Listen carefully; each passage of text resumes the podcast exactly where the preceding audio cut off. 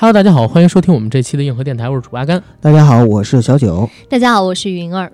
非常高兴能在空中和大家见面，这是我们硬核电台的最新一期节目。然后这期节目呢，还是把云儿叫来跟大家一起聊一部女性题材的美剧，就是和大家预告了好久好久好久好久好久好久好久好久超过一个月的《致命女人》。嗯，然后《致命女人》这戏我不知道有多少听众朋友看过啊，然后先跟大家简单的介绍一下这部剧，《致命女人》二零一九年七月二十一号啊全球上线，首映的地方虽然是一部剧啊，但是是在一个电影节上，是在 LGBT 电影节，所以大家一看这个电影节的名字，也知道这部剧它主打是一个什么类型题材。十集，CBS 哥伦比亚出品。然后《致命女人》这部戏上线了之后，应该是。创下了 CBS 最近这几年最好的一个收视成绩。现在我们可以断言，在它播完之后，是目前所有的美剧里边，2019年上线的所有美剧里边最热的几部戏之一。因为还有《权力的游戏》最终季嘛，对吧？同时呢，它也是2019年口碑最好的原创美剧，没有之一。那这剧讲的是一个什么样的剧情呢？其实它是借由一个美国的老房子。展开的这栋老房子呢，从六十年代、八十年代、二零一九年这三个年代，迎接了三对不同的夫妇。这三对不同的夫妇呢，都很有代表性。第一对夫妇呢是贝斯安和罗伯夫妇，男士是在美国的航天机构工作，女士全职主妇，家庭关系呢是男强女弱啊，老公有出轨的问题存在。第二对夫妻呢，是来到上个世纪八十年代的一对社交名媛家庭。妻子的名字叫西蒙尼，是刘玉玲饰演的我们知名的华裔女演员。老公的名字呢叫卡尔。他们两个人本来是人人艳羡的一对上流社会的模范夫妻，靠投资艺术品赚钱，每天的生活就是游离在各种 party 跟晚会当中。刘玉玲算是比较强势的一个女人，而她的老公卡尔其实是一个同性恋。骗了西蒙尼很多年，在剧集的一开始，西蒙尼的一个朋友为了报复西蒙尼，向他供出了这个秘密。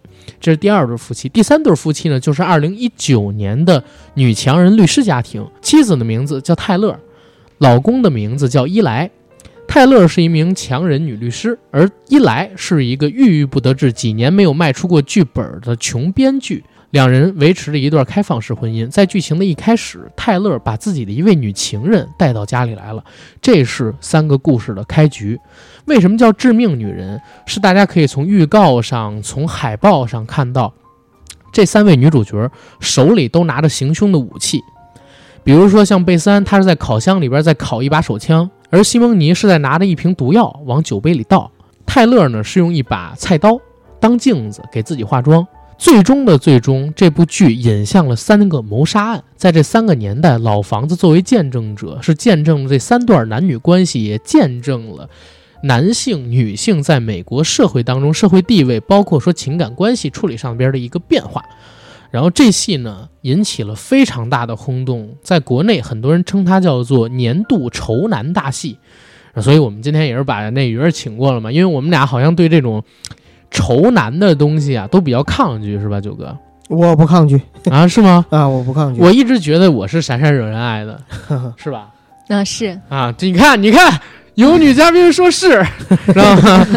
官方官方认证，官方认证，对，官方认证。所以你看嘛，我为什么恐惧这个所谓的仇男大戏，或者说为什么恐惧里边几位女主角，是我害怕自己有哪天也被暗杀掉、谋杀掉，然后碰到这个致命女人。我不怕，是因为我觉得这三对儿的生活其实离我都还是比较远的，呃，有机会的话，我倒是啊，当然没有这个机会了，就是我可以往那个汤米的身上带一带，嗯，汤米的身上带一带，对，哎呦，九哥你这个玩儿挺深啊，但是现在没机会了，因为你想，如果是。我妈妈的闺蜜 九个八三的，对，别别算了，我妈今年六十多了啊，所以我妈的闺蜜，你像也是六十多岁了。哎呀，九哥喜欢这种范儿的，没没机会了，没机会了。那云儿呢？你是怎么样才想杀男人？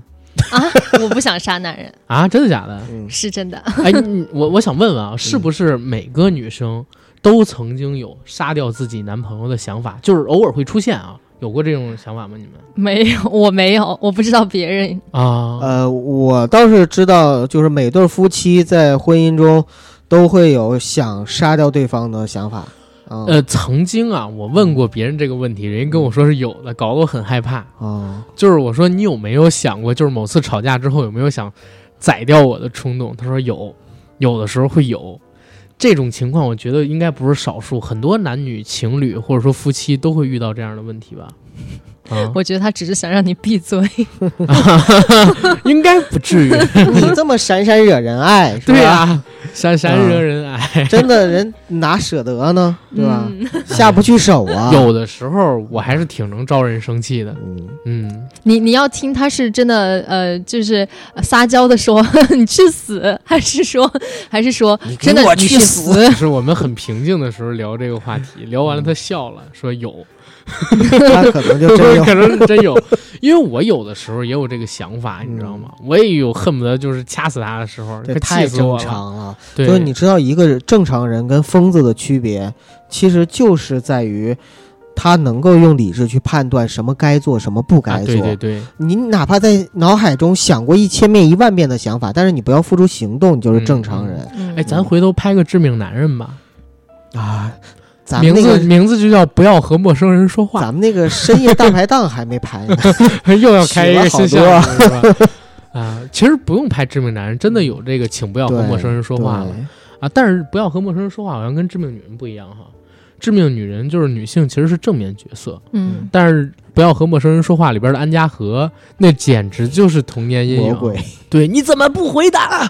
是吧？拽着那个哎，没但是你不觉，得不要和陌生人说话，很像是《致命女人》里边就是贝斯安他邻居那段吗？啊？对对不对？对所以其实也有也有这个带入家暴的情节。对对，有这种带入家暴的情。其实好像我不知道大家身边有没有遇到过家暴的女生啊？我还真认识一个，嗯真认识一个遭受过家，其实不叫家暴，他们是谈恋爱的时候，嗯男生打她了，然后打完她之后，她是打电话给我们另外一个朋友，就是我我我那哥哥，嗯，刘姓哥哥他去哭诉，因为他们俩中间还有一段不清不楚的感情关系，你知道吗？嗯然后我那哥哥呢也没露面儿，也没露面儿，但是后来呢，就让那个女生的娘家人，然后把那个男生狠狠的给打了一顿，然后那个女生搬你忘走了。了吗？嗯就你那小玉姐，不就是被家暴吗？，啊，但是她不跟这男的后来结婚了吗？然后又离了，啊，就特狗血的一件事。然后又迅速找了一个老公。呃，不是，是是他一开始分手那个，就是谈了很多年恋爱分手那个，嗯。其实很正常的分手，俩人就没感情了。然后是分手之后迅速找了这个人，开始很好，嗯嗯嗯。后来家暴，然后呢分手，分了很多次，最后呢又复合，然后结婚闪婚，闪婚之后又家暴，然后又闪离，然后到现在这样的状态，啊，就现在是单身，单身。单身。嗯那个云儿身边有这样的故事吗？嗯，我身边没有哎，就哇是那你知道的故事这样有吗？就会发脾气，但不是家暴那个类型，因为我哦身边的朋友们都 都还在谈恋爱那种浓浓的，还年那还轻，年好那还好轻啊！对，你看到了阿甘那个岁数，就看到很多的他的同龄人，要么就是结婚生子，要么就是分手。我我这个年龄的还很少哎。但是像我这个岁数的嗯话，就是很多都已经开始离婚了，开始致命女嗯人了，真的是开始离婚了。但是我我真的发现，嗯我身边有人开始结婚了。啊结婚很正常。我今年有两个同学结婚了。对啊，嗯，所以其实你还早啊，嗯。看那个戏很正确对，啊。现在看赶紧学。呃对，多学学，多积我累我。们现在还在嗯罗密欧与朱丽叶呢，那你的罗密欧呢？啊，哎我也不知道他在哪儿我，觉得罗密欧应该是北影的，你知道吗？请介绍一个，啊，好，回头给你介绍。其实我觉得，我觉得你 弟，知道。其实我觉得你那小师弟。等会儿这点删了，听，我给他删了。嗯啊，回头给你介绍一个，从听友里边儿。其实我觉得你那小不用北影找，你那小师弟就挺好的。哪个小下次再见到的时候跟他聊聊，哪个小师弟？四字的小师弟，哦同那也要别人愿意呀，藤原拓海啊，不是比他大，比他还小的谁啊？啊，谁呀、啊我九哥们聊回这个剧不是谁呀、你说嘛？啊，不说了，聊回这个剧。聊回这个剧，嗯聊回这个剧。嗯，其实这个剧现在我看来啊，就是很有意思的点是在哪儿？好像国内比国外火，嗯对吧？因为好像国外对于这部戏，大家反而还没有国内讨论的程度这么高，收视率也不是今年最高的，嗯，只是说在国内它的火热程度，全世界可能都没有想到。哎，那是为什么呀？我觉得可能跟中国的老百姓更愿意谈论这些事情有关系。呃，看这个戏的应该大部分全是偏年轻人和嗯，就是像我这个年纪的中年人吧。都很少。呃，再往上应该就少了，我觉得啊嗯。，嗯我觉得看这戏的基本上都是九零后了，差不多八五后或者九零后吧，嗯就是刚刚新婚，或者说还没有踏入婚姻的，踏入婚姻好多年的都不在家里待着，俩人俩人都互相躲着，还看什么剧呀、对吧？嗯，中国的老百姓其实特别愿意谈论这些话题。其实，在美国，这种剧拍出来啊，大家只敢夸的，就是不会有人骂，有人说。但是这部戏当时拍出来之后，在豆瓣上边上线了评价系统，骂的也很多，然后夸的也很多，骂这个戏吗？啊，然后还有在这个微博上边起了很大的争执呢。就是这种讨论的热度，我觉得国外不太会有哎。嗯你们身边讨论这个的多吗？云儿？看这个的还挺多的，因为说这个反转很图个新鲜，图个好奇，然后大家都去看啊，好玩在哪儿？啊。是因为呃谋谋谋杀亲夫这种桥段，你们觉得很刺激吗？不是啊，就是各种反转啊，就像我们同学一开始推荐给我的时候，就说那个里面对了闺蜜的儿子啊，开放式婚姻三 P 啊，这些离我们生活很远，就是抱着一种好奇的心态想看看。确实，就是孩子还没体验过，所以就先见识一下。那应该叫双飞吧？对，对你专业不不能叫三 P 吧？对对对对，嗯，嗯，确实离你们还很远，你们还没走上社会呢。走上社会发现这事儿啊，其实也挺少其实也见的，很少见。中国老百姓都是这种，绝对都是属于比较奇葩的猎现奇，啊对，吧？所以哎，确实对年轻人来说，一开始看这个片子一定是因为猎奇。嗯，你看里边说到的各种什么同性啊，找小三儿跟小三儿做朋友，嗯，这已经算是非常呃少的了。找小三儿还比较常见，呃跟小三儿做朋友原配这种比较难。但是这个是故事，其实嗯也、也有过的。但是你像什么呃同妻呀，呃，然后睡闺蜜的儿子呀，国内都不让拍同题材，对对吧？哪来同妻这种？啊然后再加上后面那个开放式婚姻啊，然后这种两性关系，那嗯肯定就是属于非常的猎奇了。哎，其实我觉得开放式婚姻还还可以看得到，哎，嗯对吧？你看一下泰囧不就结了吗？嗯，嗯，嗯，对，我们说戏里的啊，我们说戏里啊，，说戏里啊，戏里那那那看泰囧看不到了，啊。这种东西还是有的，还是有的。然后说回这个嗯戏啊，三对夫妻，三段情感关系，三个年代，我觉得这戏拍的巧，拍的妙，嗯。拍的精彩是在哪儿？就是导演在过渡这三对关系的时候啊，他因为都在同一个房子里面发生的嘛，哎，非常的自然。就是运镜前一秒可能说还在六十年代贝斯安夫妻，下一秒就在西蒙尼了。但他用了很多的那个嗯匹配转场，对嗯就是指的是，比如说前面一个手帕扔下来，下一个就是、呃下一个场景就是另外一个年代。把手帕捡起来，或者前一个场景说我要吃披萨，下一个场景就是另外一个人在披萨里面买东西，披萨店里面买东在西，披萨里面买东西，咱们要聊瑞克和莫蒂了吗？嗯就，OK，是比如说上一个刚刚把水倒好，下一个就喝水之类的，就是动作是连贯的。嗯，对，所以他转场做的特别好。嗯然后我看这里边居然有一集还是刘玉玲导的，就是第二集，刘玉玲拍的自己那部分啊，嗯因为她三个部分实际上是不同导演对，啊。嗯我觉得人家作为一个女演员啊，然后担任导演，拍出这么一段戏份来，还是挺不错的。嗯嗯，反正拍的挺好就是了。对，嗯，而且他们体系也很完整，就是可以找到相应的摄影啊这些，他只需要把构想告构想告诉大家，然后就能拍。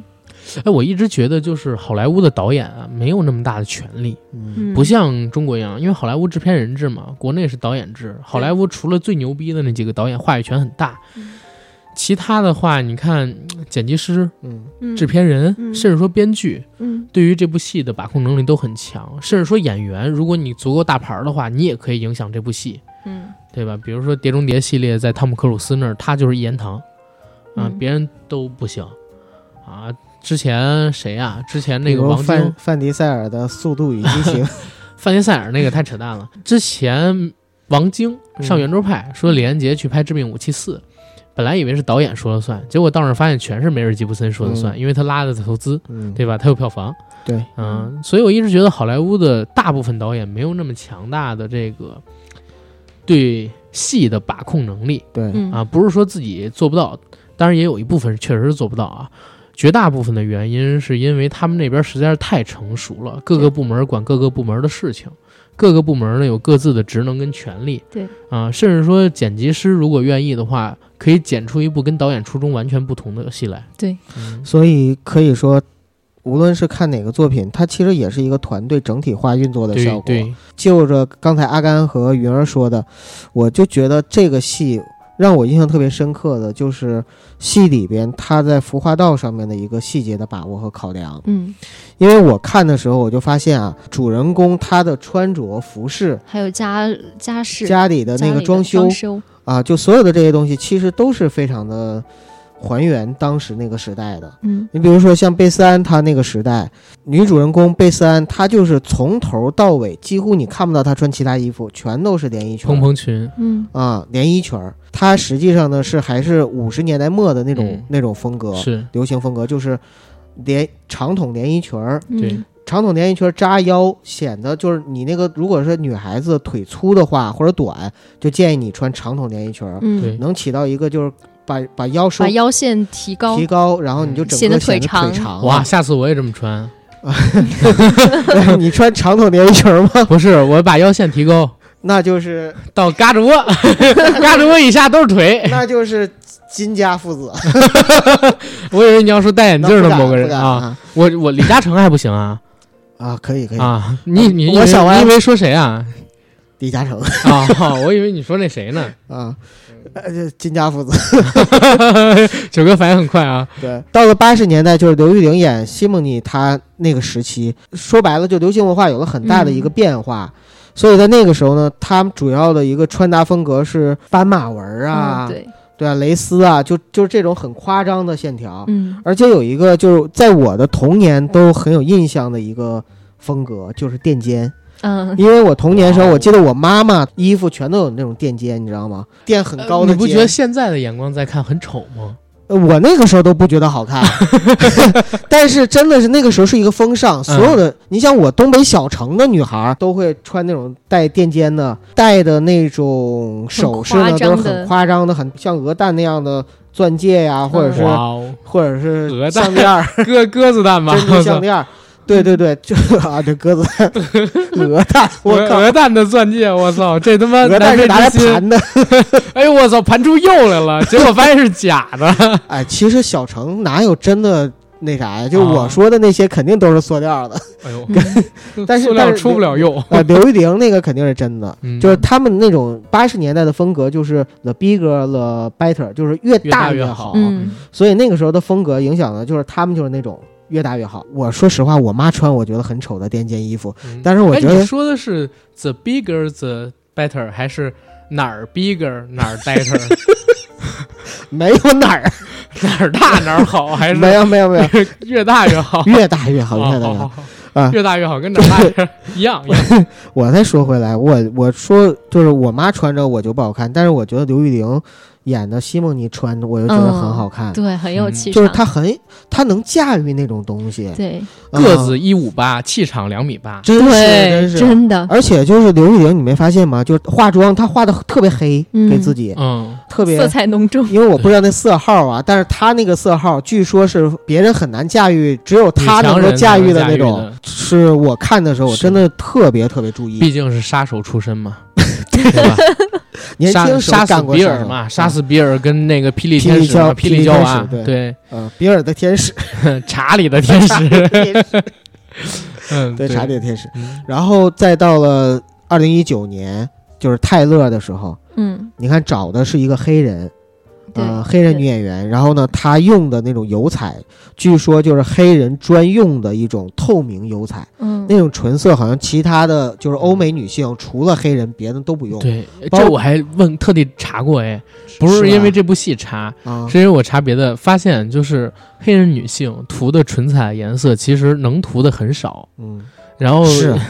对，因为他们的这个颜色本身本身唇色就很深。对，然后如果再搭配他的这个皮肤的话，他只能涂那种，就是要不然就是尼基米纳什，啊，要不然呢就是坎贝尔，嗯。基本上就是你刚才说的透明色啊，跟这种特别五颜六色的色彩对特别才可以艳那对，否则的话涂不出来他所谓的纯色。呃，完，然后你看他那个时候就是我们同年的嘛，就二零一九年的穿搭，他就是属于非常素，就就是职业穿搭，嗯就是休闲装装啊休，闲装，要么就是一件夹克，嗯，甚至都去性别化。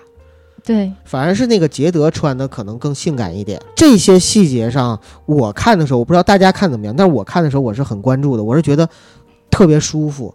嗯，你不像你看 TVB 的时候，你就穿一个的一个鸡缸杯啊，几十部戏，一个羽绒服几十年。就在细节的考究上面、制作的水准上面、这些用心的程度上面的话，确实这个戏要好很多。这可能也跟投资额有关系，嗯让他们拿一千万港币拍一部戏，也可能会这样，你知道吗？嗯，都不到一千万港币，操对！然后那个云儿，你觉得呢？就这几个女生，你最喜欢的谁？我肯定最喜欢西蒙尼，为什么呀？因为她很霸气，而且她对她自己的要求很高。是你想成为的那种女人吗？呃，希望但是做不了，做不到。啊，真的假的？谁不希望自己强势一点？谁不希望自己能活成一个名媛、一个精致的女人呢？对我说女孩啊，我是不希望的。阿甘，你希望？我不希望啊、我我我想做另外一个人。嗯，汤米，不不不不，汤米的话，当然肯定是想成为了，但是我现在已经过了汤米那个年龄了。嗯汤米刚十八，确实对吧？嗯刚十八太年。轻了，如果要是我的话，年轻真好。对，年轻真好。但是，但是我不觉得，就是如果我是汤米的话，我会爱上刘玉玲。刘玉玲可能她是我的一个童年女神，但是我没有那种恋母癖。然后我嗯在看到五十岁左右的刘玉玲的时候，你让我再去爱上她，可能有点难，对吧？我理解，嗯因为汤米啊，就是有一个细节，就是它里边有一个回顾，在初搬来的时候，刚刚搬来的时候，那时候汤米才十三岁还是十几岁，对其实然后见到刘玉玲演的西蒙尼，第一眼就说说啊，你好美哇，嗯你好美！卡尔说卡尔小心哦，是吧？啊对，卡尔说主了什么呃，这位女士有主了。对对，但是那时候卡尔真的没想过，就是说这个眼前这个小屁孩后来卡尔也没想过呀，要不是后来发现了，说，哎，你在这儿跟情人偷情，哎，你儿子居然在这儿，他也不会发现，嗯，对吧？嗯就是一般人也很难想到，嗯就是说一个五十岁的女人跟一个十八岁而且还是闺蜜的儿子，嗯，然后居然在偷情，嗯对？吧？阿甘，我问你个问题啊，嗯，嗯，你对女人有过性幻想，最大年纪的跟你年龄差的是多大？没多大，十几岁，而且那还是上初中。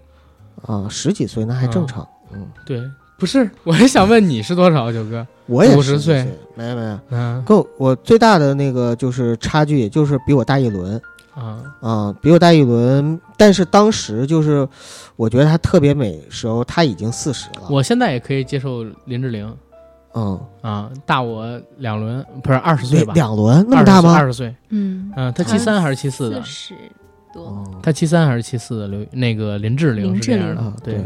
所以其实男人，我觉得如果是对方有足够的性魅力或性吸引力，年龄差别二十岁以内都是还可以接受的。但是我认为，可能说汤米跟这个西蒙尼他们两个人在一起，还有一部分原因是因为汤米在自己的母亲身上没有感到过母爱，嗯，是吧？嗯他有恋母情节，对吧就？说到了，南奥米好像因为她跟西蒙尼一样，也是名媛，对，也是平时就是老公可能死了，她是个寡妇，好像搞一些啊。游离在各种男，人之间。儿子有所忽视啊，这些东西可能都造成了他儿子的恋母情节，对，科学上边来讲，恋母情节实际实际上是一种心理性疾病，就是缺失。对，就是缺失，然后想从年纪大一些的女性身上去找回来自己童年或者说成长过程中缺失的那一部分母爱，嗯，所以才会呃造成这样的情况嘛。但是我觉得汤米还是蛮幸福的，还是蛮幸福的，因为戏里边给汤米做的人设是一个纯情的或者说痴情的小奶狗，整个这个故事里边，其实就在第二个故事里边，好像都是善良的，都是善良的。对，嗯，只有周围人的偏见，让他们形成了就是在那个特定年代、特定环境里边的不幸，对。对吧？嗯，嗯，行，我们第二个的故事聊挺多了，聊聊第一个和第三个故事吧。对，然后再跟大家统一一下剧情。对，先聊这几个故事闪光点。嗯嗯第一个故事就是贝斯安的丈夫偷情嘛。嗯嗯呃，我你们认识有偷情的人吗？或者有知道偷情的故事吗？男主，男主偷情就是夫丈夫，丈夫。呃，我之前在节目里曾经跟阿甘聊过，就是我的姑父，在我小的时候，他曾经出轨过，找过小三儿，然后找小三儿了之后呢，我爸还带人去堵过他，然后也揍过他，但是啊，就是大舅子出马。小舅子嘛，你爸是他我爸是他弟弟哦啊，哦，我爸是我们家最小的，我奶奶知道了那边。后来就是人家回归家庭了，回归家庭了之后，然后就被原谅了。我对啊，我姑还有就是我表姐在烟台生活的非常幸福，就这个是我知道的，就我身边家人有过出轨，然后最后回归家庭之后、就是父慈子孝，就大孩子家有什么伤害吗？受到？在我看来完全没有，嗯，嗯，就是就是一个很好的结局吧，明白明白。啊，云儿呢？有知道这样的事吗？嗯，我身边不知道，但是我会看到一些影视剧啊，或者是这些电影里面会有类似的桥段。那有没有结局是原谅？他吗？那有没有你印象特别深刻的？嗯，还好，但是我觉得一般就是在这些里面，女士女士最后都会原谅，都会选择原谅。就是说全是男士出轨他，嗯，对，我知道的就是最后爆出来的，一般都是男性出轨。但是我因为也老上九幺嘛，我发现其实女性也挺多的不是关键，李小璐你们都没人提吗？哦，啊。这李小璐这个事情，马蓉你们都不不提吗？哎呀这不都是众人皆知的事儿了吗？对吧？嗯对啊，我我给你讲一个我身边的事情，就是我大学的女朋友，然后她的父亲呢是属于呃出轨，而且一直有联系，直到我们俩在一起的时候，她父亲跟那个女的还有联系，嗯然后经常会出现什么事情呢？就是也不能叫经常吧，曾经出现过两三次，他跟他的姐姐给那个女的打电话，你知道吗？打完之后，然后向我哭诉。其实我我我自己说实话啊，又一个是可怜，一个是心疼，再有一个是有点烦，嗯对吗？因为我觉得这个是挺不负责任的一个表现。据他所说，他父亲跟那个女人已经保持了得有超过十年的关系了，然后两家还打过架，就是他母亲跟那个女人还打过架，但是他母亲跟他爸没离婚。然后每一次他爸只要一认错就原谅他，认错完又犯，然后又原谅又犯，又原谅又犯。就关键是他是跟贝斯安的老公罗伯不一样的地方是，外边那小三儿是固定的那个人，啊，十年来断断续续，对，那所以就可能人家也有真感情。我不知道这个我我怎么可能会知道啊？嗯到底有没有真感情，我不能下定论。但是你说每次都重蹈覆辙，这个东西就难说了，嗯，对吧？这东西就难说了。但是我比较郁闷的一点就是他母亲每一次都选择原谅，选择原谅，而且又不像那个贝斯安一样是全职的家庭主妇，她女嗯母亲本身也有工作，她爸挣的也不是挺多。然后后来我呢，逐渐是感觉到一些问题，为什么我们俩后来分开？就是因为这种原生家庭啊，给这个孩子造成的这个心理阴影啊，可能是会伴随很久的。是的，最起码我在跟他交往的过程当中，我会感觉他特别没有安全感。没有安全感。对，，所以就后来呃会出现很多矛盾，就离开了。查你查你的岗，呃，查岗呃倒不怕，因为我们俩在学校里嗯谈恋爱，然后要不然就是学生会，要不然就是当时兼职的地方，要不然就是在宿舍里边，要不然就是去个网吧什么的，还能有什么地儿，对吧？但是就是每天晚上得通大概一两个小时电话呀。然后每一次出去，或者说每一次遇到朋友啊，或者说每一次我们可能是学生会呀，我们这个社团啊，什么搞个聚会、唱个歌什么的，包括到后来，我们俩一直持续到我刚开始上班那段时间吧。那段时间确实就让我比较烦了，嗯因为我那会儿天天加班，刚刚开始工作嘛，老得让我陪他，老得让我陪他，经常会打给我，然后还乱猜忌我跟我们公司其他女生之间的关系，你知道吗？这个就弄得我很不舒服，后来就分开了。这种问题在国内其实也很多，但大部分都选择原谅。但是如果让子女知道，然后持续时间又比较长的话，会对孩子的这个心理产生很不好的影响的。而且孩子会不太敢爱了，也不知道真正的家庭关系应该是什么样子的，嗯会有一个很恶性或者一恶旦爱了呀，就会就会特别的偏执。嗯，我，我我说难听了就是偏执，因为到最后的时候就是，反正给我很大的压力，你知道吗？嗯，还是父母没处理好。嗯，让我嗯看那个，让我想到小欢喜，就嗯沙溢演的那个老老什么老白呀、还老什么？沙溢不就是老白吗？就他在小欢喜里演那个老爸，就是他跟陶虹俩人不就是因为他出轨，其实他不是出轨，但是陶虹一直说他出轨，然后他跟那个小三在一起。陶虹可能习惯了，所以看谁都像出轨。行，咱说回来啊，说回来这个就是第一个故事，就贝斯安。嗯九哥真好，老帮我往回收。贝斯安那块儿呢，就是其实一开始我们就是我看的时候，我一直以为他就是一个传统的老公出轨，然后老婆去开始想挽挽回婚姻，结果呢跟小三儿做朋友。其实他开始是想跟小三儿谈判或者摊牌，对，然后结果呢就阴差阳错的就变成了当小三儿的朋友。因为他而且觉得那女孩很可怜，对，突然觉得我他和女孩是一个阵阵容的，然后被那个男生骗了的那种感觉。对对，而且他还经历过几个反转。他开始呢是恨女孩，后来是可怜女孩，然后是羡慕女孩。他他有一个理论特别逗，就是他跟他邻居说的，说你看这个女孩，你要想让她离开她老公的话，呃，如果你是一个陌生人，你说你这件裙子不好看，呃，你会怎么想？啊、他邻居就说说那我肯定就翻个白眼儿不搭理她。嗯，但是如果你闺蜜委委婉的提醒你说这裙子可能跟你不合适，那你会怎么想？然后她闺蜜说，那我可能就会把裙子换好了。好考虑，然后换掉。啊，嗯，就是她开始可能是想跟那个女孩做朋友之后，委婉的告诉她，她不应该去嗯当这个小三儿，对她应该离开那个人。对，呃，但是啊，这个就是一个谎言开始了之后，后面就要有无数个谎言一点一点的对去圆。谎言只会带来更多的谎言，这是郭冬临说的对名句。所以就到后来的时候，情节就会越来越失控。嗯但是好玩的地方就在于，他最后反转了之后，我们发现，其实他的所有的根源的可怜，嗯就是他女儿的呃意外意外嗯而这个他女儿的意外，她一直在自责，在愧疚，对但实际上这个意外其实是她老公造成的，对，并且她老公在她女儿意外发生之前就已经对不起她。。嗯，嗯这块我觉得特别好。这个其实我我认为三个剧嗯其实是三个剧啊，分别是六十年代、八十年代跟那个一九年嘛。对它代表的三个时代都有时代特征。其实五十年代、六十年代的时候是美国，六十年代初啊，六十年代初的时候是美国比较繁荣的一个年代。嗯那个时候呢，电视机走进千家万户，然后人民的生活水平快速增高，美国人基本上已经解决了就是物质分配不均衡的这个社会矛盾，对吧？已经走过了我们之前的那个阶段他们民族最自信的时候，啊，对，嗯民族比较自信的时候。嗯然后在那之后没几年，不就是越战、嗯肯尼迪遇刺、嗯，嬉皮士运动之类乱七八糟的吗？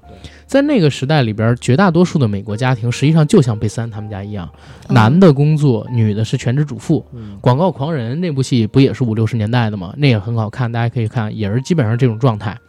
然后贝斯安，她跟自己老公的这个相处关系，其实是偏离大众印象，有点像佣人跟他的主人之间的关系。在片头第一个剧情就是他们面对来迎接他们入住的邻居的时候，老公嗯敲了一下，啊，不好意思，那可能听不见，敲了一下这个茶杯。嗯贝三立刻就起身，然后拿起咖啡壶，给他那个杯里续了咖啡。对，然后邻居说：“你这不是使唤佣人的方法吗？”那个时候贝三还说：“啊，这是我们两个几十年的相处方式，请你尊重我们。”对吧？他还说是你们不理解。嗯后来呢，才发现，其实贝斯安一开始虽然也对她老公贴心照顾，但绝对不是这么奴性的、被奴役的状态，就是因为他们俩曾经有过一个天真可爱的女儿，在某一天，贝斯安带着女儿回家之后，啊，先开始是讲贝斯安没有关好院的后门儿，女儿从家里跑出去被车撞死了。嗯她老公一直拿这个事情怪罪她，然后他们两个在那之后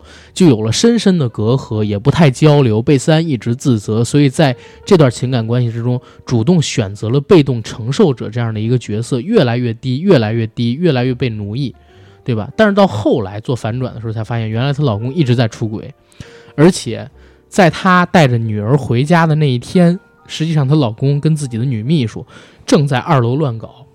听到门铃响，让女秘书从后门跑出去。女秘书把后门的门打开了，但是忘了插插销，对所以女儿才跑出去被撞死。这件事情她老公一直都知道，只是她老公第一是规避自己出轨的责任，第二是想更加洗贝斯安的脑，就一直责怪贝斯安把女儿去世的这个责任移掉到他的身上，啊，我就觉得自私到极点，太变态了。这个，嗯。不是变态就是自私。开始的时候，你知道吗？我开始真的是以为他俩是因为这个女儿的问题，因为中途有一段，她老她给她老公就是她学了个新技巧，对，然后在浴室里边给她老公尝试的时候，老公摔了，然后两个人去医院，嗯，她跟老公说：“我发现你封闭了自己的内心，你什么都不愿意跟我倾诉，嗯我觉得我们应该聊一聊。”让我们变成一个更好她老公的家庭。差点就敞开心扉。但是我不知道她老公后来我看完了之后，我在想她老公当时是不是想编一个谎话，然后正要编谎话的时候被这个医生啊什么的给叫走了，因为到后来她老公的人设已经彻底崩了，你知道吗？我不相信他会因为这个事情就敞开所有的心扉，可能当时就是在编一个所谓的谎话什么乱七八糟的。哎，我倒是想，当时她是不是差点忍不住想把就是艾博的事儿说出来？可是她不光挨本吧？但是她可能只会跟他说艾博的事儿嘛，就说啊我其实现在有一个情人或者怎么样，她可能会说这件事儿。我我当时想的是，我猜他可能会对我是因为女儿的事儿，然后怎么怎么样，然后如何如何，他不会说自己出轨，他还想以后接着出轨，因为到最后她老公的人设在我这儿已经完全成了一个彻头彻尾的 liar，嗯嗯，对吧？一个丝毫没有廉耻的、自私的，同时呢又喜欢洗自己老婆的脑去奴役别人的这么一个 liar，嗯，包括他最后就是老婆跟他说：“哎呀，我得癌症，嗯。是吧？”然后啊他还给他那个新的呃，就是新的女朋友说，再等我几个月，就是等他死了之后，我就，哎，就他他没说他老婆要死，嗯他只说你只要再等六个月，我就能娶你了，因为他老婆跟他说我还有六个月的命，对，对吧？他还假惺惺的开始跟他老婆就是特别深情的告白，我会永远跟你在一起。表现出特别悲痛。嗯，对，嗯那个时候我跟九哥曾经聊过一次这个话题，然后我们俩分析他为什么后来跟那个呃女主角不是、嗯就是那个情人对，又说要娶她等等等等。九哥说是因为那女人有了孩子，嗯嗯，我说除了有孩子之外，还有一个更重要的原因，他要找另外一个服侍自己的人嗯嗯啊，因为他说了。跟那个情人，他们俩人在嗯公开说半年之后我娶你的之后，他俩不又上了一次床吗？上完床之后，那个情人问他：“我以后想唱歌怎么办？”然后他开始找了一大堆理由搪塞。那发现这个女孩呢，就是很坚韧啊，嗯不想转移自己的目标。她说：“哎，无所谓，只要我每次回家你能吃到热的晚饭，对，对就好。其实他就是想找一个那个能伺候他的人，能伺候他的人，还做主人，找一个老婆贝斯安的替代品。嗯就是这样的男人，其实是蛮可可怕的。死得好，对我都讨厌他。他而且他第一次反转的时候，就是嗯他和他的情人说再见嘛。我还在想，他当时肯定他回归家庭了，对，回归家庭了，而且他搬到这里也肯定是希望和那个妻子好好过嘛。嗯嗯但是后面的一系列反转，让我对这个人的印象越发的不能忍受。对嗯反正第一个故事里边呢，其实所有的女性角色都是非常可爱的，对，包括他的邻居希拉啊，嗯。啊，但是呢豆腐心的希拉，对，对，但就是这两个男性角色都是特别招人恨，一个是罗伯，还有就是他那个邻居那个家暴男，嗯嗯。这两个男人可以说是我最讨厌的两种男人嗯类型就全有了，嗯一种就是典型的渣男嗯，啊、把女人骗得一套一套的，然后结果背地里什么都不是。哎你说咱们大胆做个想法啊啊，如果说安家和跟罗伯他们俩结成同性恋夫妻，这是一个什么样的结果？那谁是夫谁是妻啊？关键是我觉得如果按现在的情况来看，安家和呢可能会做零，啊，然后她那个老公可能会做一，但是安家和是一个控制欲特别强的零啊，啊就不会让萝卜去找小三儿。啊，对，然后发现了之后，你怎么不说话？然后被萝卜给打了，被萝卜给打啊了兔子。很 好玩儿。家暴男呢是也是控制欲极强，嗯极度缺乏安全感。对看到自己的妻子，哪怕跟一个男生搭个讪、说个话都不，行，嗯，都别说跳舞，说个话都发怒。对我觉得也是非常变态、恐怖的一件事儿。哎，但我嗯曾经经历过一个事儿，就是在之前，嗯、我前女友跟我在一起的时候，有一天晚上，他们就是那个同事之间聚会，本来说好是九点结束，结果晚上玩到十一点才结束，后边还去唱歌，然后搞得我就特别生气。我也有这种嫉妒心，但是能不能控制这个嫉妒心还是蛮重要的，你知道吗？对呀、你可以嗯担心，对，然后担心的话，你多关注，或者说你就你要担心，你就你也去，对吧？或者你去接他都行。我从来不去，对吧？就嗯就反正有各种方式，但是最不好的方式，情侣之间吃醋很正常，嗯，你要不吃醋反而就没意思了。对嗯但是问题是你必须把握好那个度，嗯，所以鱼儿你一定以后要 对这两种男人敬而远之，发现苗头的话就要敬而远之。嗯啊，好的，就我跟阿甘，我们俩就绝对不是这样的人，这我不是啊，你不是罗伯吗？我我不是。嗯，好。嗯不要犹豫啊。然后这个第一对夫妻，刚才说了罗伯跟贝斯安，嗯到最后的结果实际上大快人心。贝斯安还有家暴男的妻子利用了家暴男的嫉妒心，谎称说他的妻子跟这个罗伯中间有暧昧关系。嗯家暴男冲上门，然后开下了枪，嗯。对？吧？然后罗伯本来也想拿枪反击，但那个枪是贝斯安设下的圈套，枪里没子弹没有子弹。嗯。啊，所以家暴男被抓走判刑了，相当于就是 happy ending，两个所谓的恶魔都消失了，呃，恶有恶报，然后然后这些女人生活在了一起。对，啊，而且贝森还拿到了高额的保险金，没错，对，而且还抚养了他情人的啊，对对对，抚养他情人的女儿，找回了自己是，他一直在说说要收养这个情人的女儿，嗯，嗯，然后把自己以前失去的那份爱找回了，嗯。自己的孩子找回来。我天，啊，这是第一个，其实也挺恐怖的啊，嗯。让我让我想到那个《金宵大厦》里就是边那个娃的故事，哪个角度来看这个嗯事儿。然后就像对鹰的故事，对对对，就像那个希拉说你，你一开始觉得你只是觉得好玩，但后来越发是你简直这个人就变态。对。其实说实话啊，我在这个故事，就是这个剧里边啊，我对这三个女主角也都是有态度上的反转的，嗯或者说认知上的反转。嗯一开始看的时候，我就觉得贝斯安是三个里边最温柔、可爱、善良的，嗯嗯然后也是就就贤妻良母那种类型。但是后来发现他所做的一系列的事情，他是非常有很聪明的，啊，到最后最聪明不能叫心机啊，是心机，甚至到最后的时候设计出一桩完美的谋杀案。对，这个真的就是所有的这三个女人中，反而她是最有心机的、最狠的那个人。其实最善良的人是西蒙尼，最傻的人是泰勒。对，嗯西蒙尼，我一开始是有点讨厌的，嗯，因为我特别不喜欢那种装的人。嗯然后他呢，就是一开始给人感觉又装，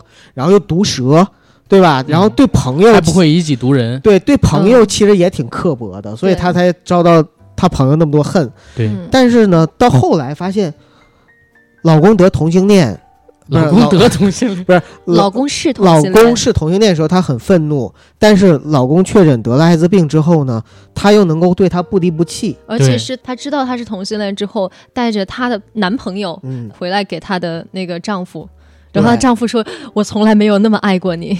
对，然后她虽然睡了闺蜜的儿子，但是她跟闺蜜的儿子还真有感情。对，持续几十年。对，并不是玩玩或者报复闺蜜。，对”对，其实西蒙尼是一个非常有情有义的人，所以其实这里边的致命女人，其实西蒙尼她并没有伤害过任何一个人。没有没有，没有西蒙尼是非常善对，良的，哪怕到最后的时候，她还是帮助卡尔，对对让他体面、有尊严的离开这个世界。对，因为开始的时候他知道卡尔是同性恋，觉得自己很丢人，嗯，就当时做的特别绝。我刚才也在录之前跟你们聊这问题，我说云儿不是说理解不了吗？理解不了为什么嗯就是对卡尔会那么绝情。对，那那一开始嗯我会觉得其，实九嫂看的时候，我们俩一起看那块儿，她也理解不了。对，但是你哦以己夺人嘛，你是一个很有社会地位的名媛，然后你老公骗你，让你当同妻，而且那是八十年代，同性恋在那个年代是闻之色变的东西，在社会上是很被看不起的嘛，嗯对吧？哪怕那个时候的美国，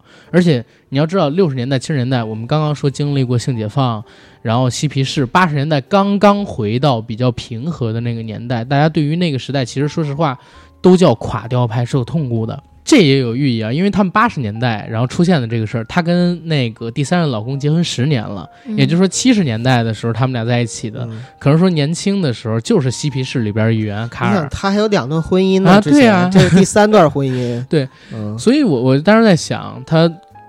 这样我是可以理解的。我还举了个例子，我说宋丹丹老师跟英达老师的例子就是，嗯英达老师一门五代，对吧？当过驸马，从摇煤球，然后从摇煤球的，然后出了个驸马，然后又成了这个国家的文化部副部长。到了英达他们这一辈儿三兄弟，几乎到了天下无人不识君这样一个地步。然后英达这辈子最恨的是什么呢？不是宋丹丹出轨，因为他们俩离婚。大家看过宋老师自传的话，知道宋老师写了自己先出的轨，嗯然后找的这个英达说离婚嘛，对吧？他恨的不是这个，他恨的是宋丹丹把这事儿写成书，然后上报道，弄得全天下都知道，弄得他们老英家成了笑柄。嗯他们本来是一个名门望族，最重视的就是面子，但是这件事情成了笑柄之后，全天下的人都在聊。人提到英家的时候，不会说一门五代，然后等等等等，只会提到他跟宋丹丹的这个所谓失败的婚姻，聊到他被戴绿帽子。所以他接受好几次采访的时候都说，反正我是把我们家这几辈子的婚都离完了，所以他现在那么不愿意跟宋丹丹交往，也是因为于这一点，甚至说看见他就会恨得慌，这是可以理解的。是，而西蒙尼在剧里边设定更要面子，嗯对吧？啊，都自己不能承认自己老公是被自己打伤的，是自己吞了安眠药，非要谎称他是从楼梯上摔下来，都已经到那个情节点了，对吧？还要跟这个大夫啊，跟周围的邻居做解释，就为了保全自己名媛的身份。嗯所以她老公如果骗她，就搁我，我肯定也会离婚，毅然决然的，等等等等等。嗯但是卡尔开始的人设其实挺渣的，你知道吗？一个是骗子做同期，再有一个的话，假装喝了一大瓶安眠药，发现那个药片儿在沙发缝里的时候，发现他只吃了两片儿，我当时都惊了，我说这男人太无耻挺可了。爱啊。嗯，因为他这个说明什么呢？说明他对西蒙尼其实是很了解的，两个人的十年夫妻其实是有感情的。嗯，关键啊大夫什么的，总共就洗胃洗出两片儿，不告诉那谁一下吗？所以就卡尔做这些，其实是为了挽回西蒙尼，或者说还是想跟西蒙尼继续下继继续。而且他自己也是嗯挺好面子的，他瞒了那么多年都没有对外公布，对。他嗯觉得都做到现在这个样子了，你为什么还不满意？你还要这样对，而且他还跟西蒙尼说：“我甚至为了你放弃了我的真爱。”他本来让我跟他一起远走高飞的，对对？就是他们俩其实是一路人对对啊，，而且呢，就是没有谁高谁低。嗯，这就阿甘最开始说的挺好，就是其实三对儿嘛，六十年代那对儿是男高女低，嗯然后到了八十年代呢，其实是男女平等，均衡的，然后到了二零一九年，其实已经错位到了女强男弱。对女强男弱的地步了。所以说，在那个八十年代的夫妻关系，我认为是最平衡的一种夫妻关系。就是唯一可能说出现问题的，就是在那个年代里边，卡尔欺骗了西蒙尼，让他丢掉了面子，对对吧？但是我觉得有一点挺好，再加上汤米的不确定性，啊，对汤米 这个算是搅屎棍儿一个。对。汤米就是年轻义气嘛，对啊，虽然说爱西蒙尼，但是太年轻了，总会做出一。但是西蒙尼对他是有爱的，对，但这个是戏剧化的而且西蒙。尼说：“嗯我可能是你呃第一个送礼物还是爱的人，但是你之后会有很多什么。对对，就是他从来没想过把汤米捆绑一生，所以汤米的出现，嗯，这个绝对是戏剧化的展现。对，因为可能西蒙尼，我们想象一下，如果没有汤米这条线儿，西蒙尼他依然会离跟。卡尔他们两个人会又有一个什么样结局？如果卡尔没有得艾滋病的话，那他们两个人是不是也一定会离婚？卡尔如果说没有得艾滋病，然后又没有汤米出现的话，我觉得很可能不会离婚。女儿，你觉得呢？我觉得，我觉得有可能会，会离是吗？嗯，会离。我觉得照照你西蒙尼的性子是一定会离。对，因为嗯她之前不是说她三任老公，一任爱酒爱胜过爱她，对，一任爱毒品爱毒品爱胜胜过爱她，这次是爱爱男男人人胜过爱她。嗯，就是他的性格，既然前面两个都不能忍受，这个嗯怎么能？但是有区别。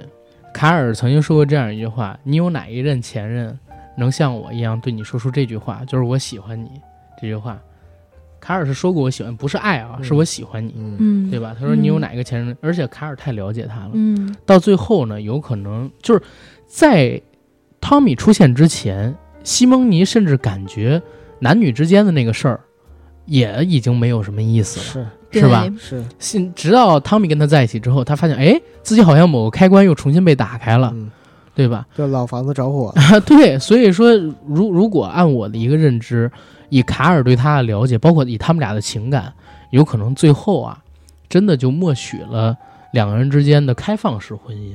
嗯然后两个人不会离婚，最起码保持这个面子上边的所谓的婚姻还会在，啊、肯定回不到之前了，但是两个人做成那种类似于朋友的婚姻还是有可能，而且很有可能，嗯，对吧？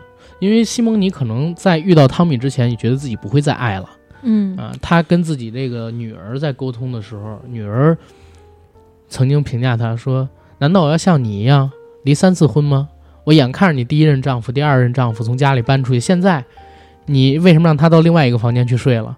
他是不是也要走了？”指着凯尔说。嗯就当时他那种挫败感一下就涌上心头，无力的坐在沙发上边，然后脸上是充满了对女儿的那种愧疚，然后还有对自己的那种颜面扫地的无奈，嗯对吧？？所以我我觉得到最后也很有可能为了面子，在他们这种人里边，可能面子比一切都重要。当然，除了真爱啊，到要不然不会到最后的时候抛弃面子，跟卡尔一起走出那个攻击卡尔是同性恋，不让他们在这个饭馆里边吃饭那家饭馆的。那个俱乐部餐厅。对对对对，所以这是第二对夫妻。我们来聊第三对夫妻吧，好吧？嗯他的实际上他在上大学的时候就搞这个民权运动，在学校里边是风云人物。认识伊莱之后呢，他跟伊莱坦白自己是双性恋，伊莱同意了，他们俩在一起。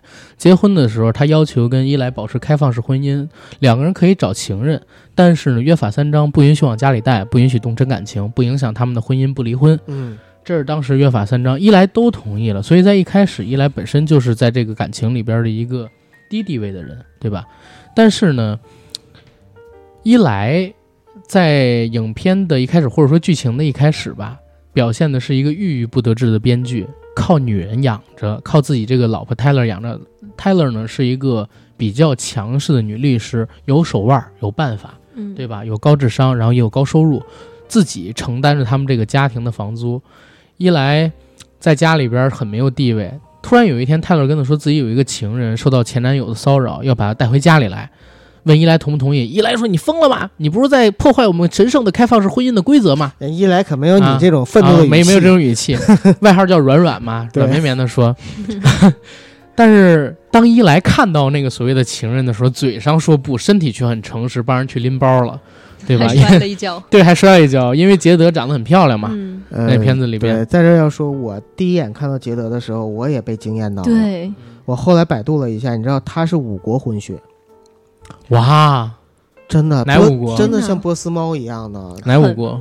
那那。我得百度啊，了。那算了，就就真的是五国，就是他祖父啊，然后那个外祖父啊什么的，都是有几国混血的，本身就是混血儿的孩子，啊，呃所以他有五个混血，真的特别漂亮，那眼睛，那绝对不是贴的那个，像中国很多女孩贴那个美瞳美瞳，美瞳人家就天生长成那样的眼睛，嗯，嗯嗯。是我开始看到这个杰德的时候，嗯。其实我我再说一下我那个想法啊，就是我最开始看到这个剧的时候，虽然它叫《致命女人》，但我刚看第一集的时候，嗯我看到这三对男女关系，我甚至都在想，前两对儿应该是妻子杀丈夫，因为丈夫都犯错了。嗯第三对儿有没有可能就是伊莱杀泰勒？角色转换了，因为嗯伊莱是在两性关系里边稍微差、稍微弱势了一些，嗯然后后来我一想，不对呀、这片子叫《致命女人》啊，那为什么会这样呢？我我所以我就想，难道编剧他默认就是两性关系当中可能说地位比较低的那个，或者说没那么强势的是女性，所以就把这个致命女人的名字里边的女人变成了一个符号，然后把伊莱带入进去了。我开始是这么想的，说最后是伊莱杀这个泰勒，因为泰勒开始特别不讨喜，嗯对待建筑工人也是，对待伊莱也是那种强的控制欲，然后把控欲，甚至很自私，甚至他对杰德动了真感情。嗯动了真感情，还哄骗伊莱说：“我只爱你一个。”嗯把这个杰德拥在自己怀里，然后又各种嫉妒。后来我才发现啊，剧本还是比较厉害的，编剧也是很巧的，到最后把这个泰勒给洗白了。嗯实际上就是因为泰勒出差了几天，伊莱跟杰德两个人在家里边，杰德帮助伊莱找到灵感，创作小说。当伊莱没有灵感的时候，杰德给了他几片抗抑郁的药，对吧？但是那个有成瘾性，他不知道曾经伊莱是一个非常严重的瘾君子，嗯，然后已经戒毒三年了，他是在帮伊莱复我觉得那。个就是药，就是毒品。啊不是不是，开始是抗抑郁的那个，嗯，但是那个美国是这样啊，就是呃，我们看很多美剧和电影里都有，就是如果以前是瘾瘾君子嗑过药的，对他对药物会有一种依赖依赖性。对。如果某一些抗抑郁药或者什么，它也有含那种就是兴奋的成分，你如果吃了之后，安定的那种成分，它会越来越来越嗯。就是依赖这种东西，它会比普通人可能对这个东西的抗性就是抵抗力越小。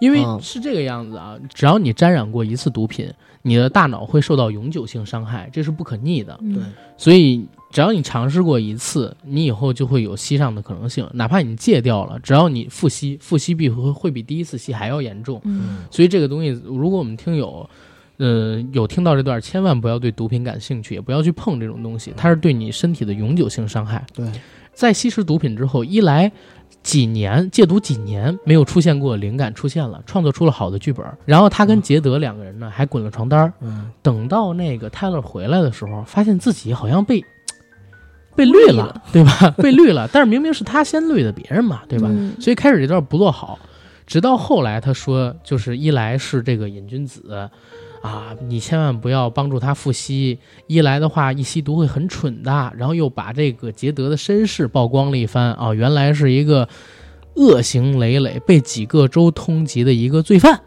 嗯啊，才把这个泰勒的人设洗白。开始为什么那么强控制欲？他自己一个人养家，然后伊莱呢曾经害他不浅，但是他对伊莱不离不弃，把他人设给洗白了，嗯又把杰德给写坏。我才知道哦，最后要死的肯定是杰德，我还是这么想的。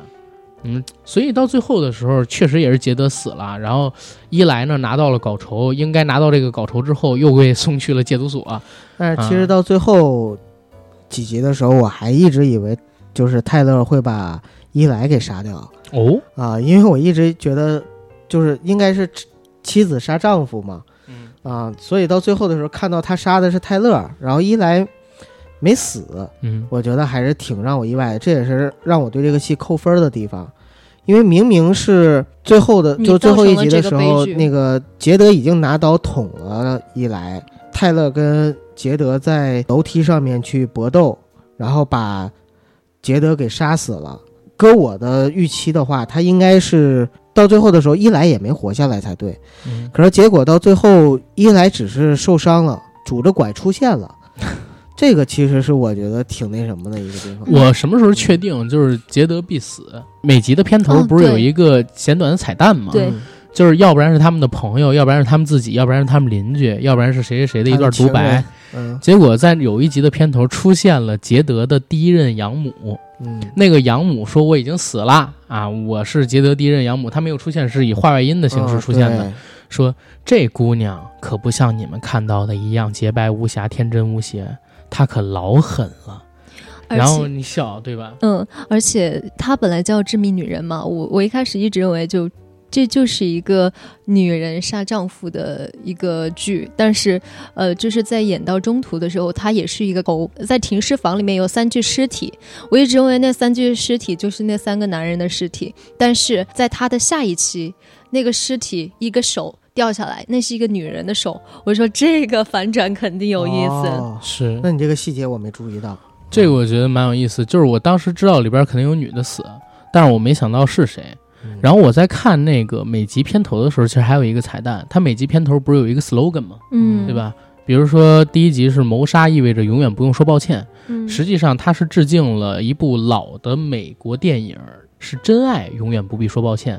然后第二集的那个，我杀了他杀死的每一个人，嗯而且我是穿着高跟鞋倒着杀的那是第三集啊，那是第三集是吗？无所谓了，反而那个致敬的台词应该是。我做了他做的每一件事，而且我是穿着倒，而且我是穿着高跟鞋倒着做的，啊，他是其实致敬了好多这些片子都是讲爱情的，然后引到致命女人这个上边来，跟谋杀呀、跟杀人啊，就是产生了关系。其实有一种冷幽默在里边。嗯这片子虽然是一个我们说两性的情感关系剧，然后是一个悬疑剧，甚至说有一些惊悚成分在，看下去挺惊悚，名字挺惊悚，嗯但实际上它是个喜剧，是喜剧，是个喜剧。里边有几个地方我拍腿大笑，嗯，就像那个。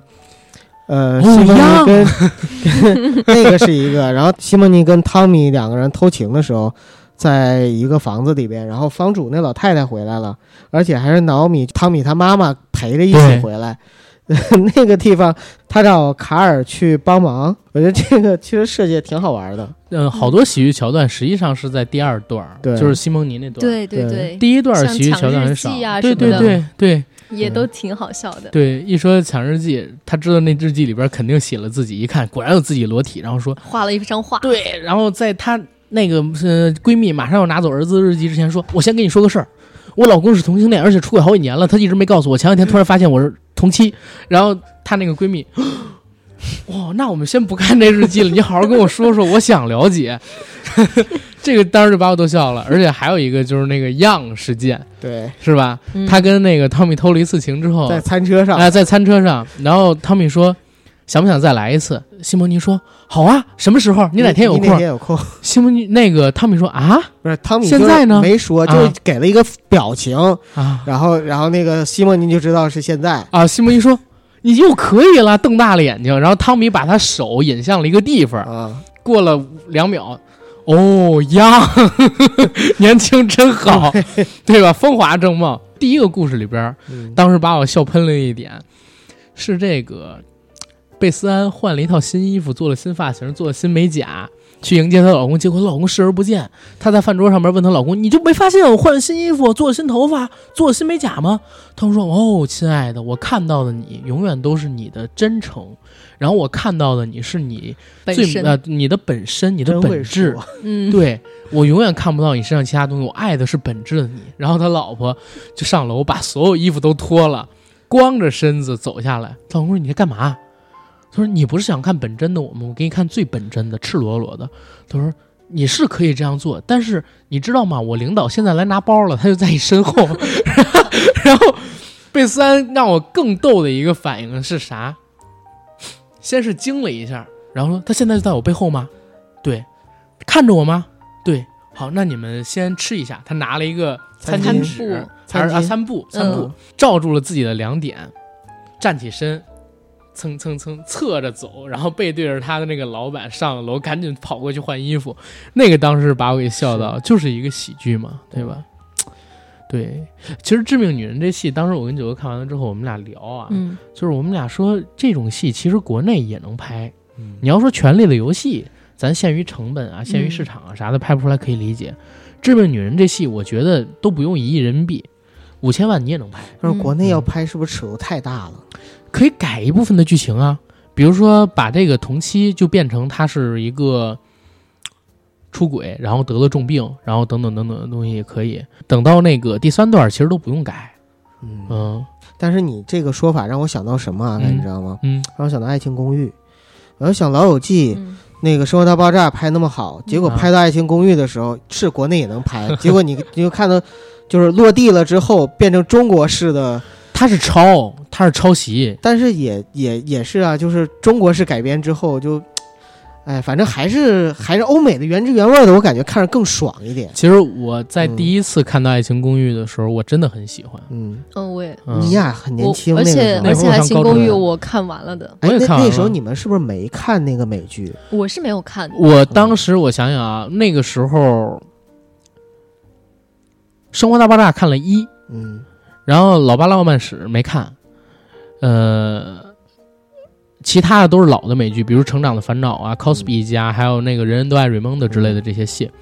然后等到看那个《爱情公寓一》的时候，我没感觉它是抄袭。嗯后来过了一段时间，看到二的时候，我发现是抄的。但是二它做的好玩的地方在哪儿？《爱情公寓二》啊，它是致敬了好多电影儿，嗯就比如说像那个《盗梦空间》《色嗯戒》等等等等的片子，他给致敬了一遍。我一直以为他是在致敬这些东西，对，直到我就上了知乎，现在叫融梗。啊，对，然后上了知乎，等看了更多的美剧，我才发现不对吧？嗯怎么第一季他没就是致敬这些电影，然后也被也跟那个那个那么像，然后知乎上面好多人就在扒说抄这个抄那个抄这个抄那个，甚至还把很多的台词原封不动抄过来，包包括说那个蟑螂鼠的梗，等等的对，关键就是这儿，就有些东西啊，他抄完之后，呃，因为我是一直就是老爸老妈浪漫史的，就是追妈记的死粉，寻妈记，啊，寻妈记 寻妈记的死粉嘛，所以就是它里边原封不动搬过来那些最让人反感，因为原封不动搬过来有些甚至你看着你会觉得没脑子，非常的不切实际或者不贴近中国话，对对。但是对。它就硬搬过来了，所以你就看着就特别奇怪。但是我像我我不知道云儿怎么想啊，嗯。我我对这个《爱情公寓》啊特别复杂情感，嗯，因为我说句实话，我是看着他长大的那代人嘛，对，嗯。上高中看的，我也是，对吧？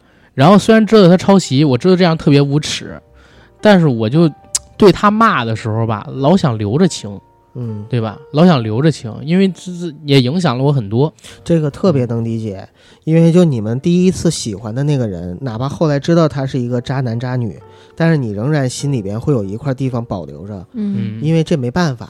对，嗯所以咱就聊《致命女人》吧。哎，可以收收尾了，《致命女人》差不多哈嗯嗯嗯嗯，云儿有什么想说的吗？嗯，我觉得《致命女人》就是女人。